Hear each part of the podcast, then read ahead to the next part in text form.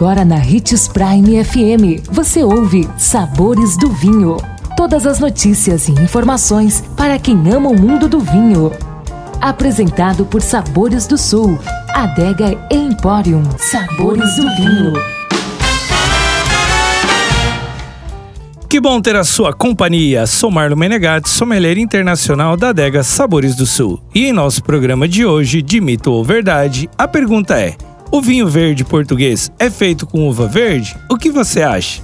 Também acha que o vinho verde português é feito com uva verde? É mito.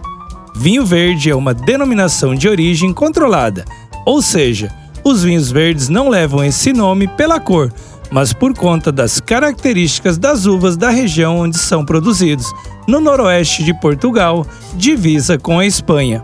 Então, como vocês já sabem que ele não é feito de uva verde, agora precisam saber que além de vinhos verdes brancos, existem também os rosés e tintos, e até espumantes.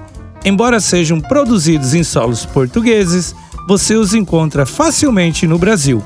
Nossa dica é aproveitar o calor e degustar muito vinho verde. O Acaso é um ótimo vinho verde. São vinhos leves e muito fácil de beber e de agradar a todos os paladares. Indique os sabores do vinho para seu amigo que quer aprender mais sobre esse universo. Sou Marlon Menegatti, sommelier internacional e nos encontramos novamente amanhã nos Sabores do Vinho. Tchim, tchim.